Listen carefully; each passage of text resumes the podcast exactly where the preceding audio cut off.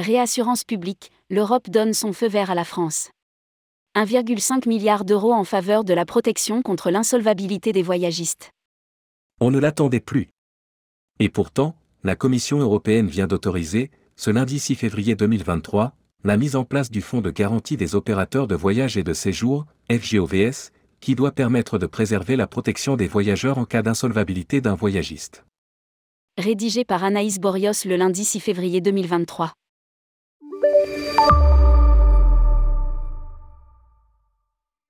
Après la Belgique, la Commission européenne a, enfin, autorisé la France à instaurer un régime d'un montant de 1,5 milliard d'euros visant à soutenir les assureurs qui proposent une couverture contre l'insolvabilité des voyagistes.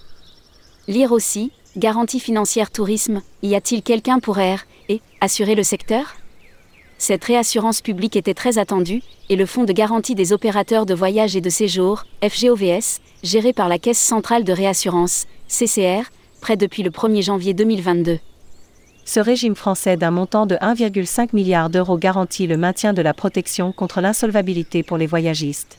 Cela signifie que les consommateurs seront remboursés pour tous les services qui ne leur auraient pas été fournis en raison de la faillite de leur voyagiste et que leur rapatriement sera assuré.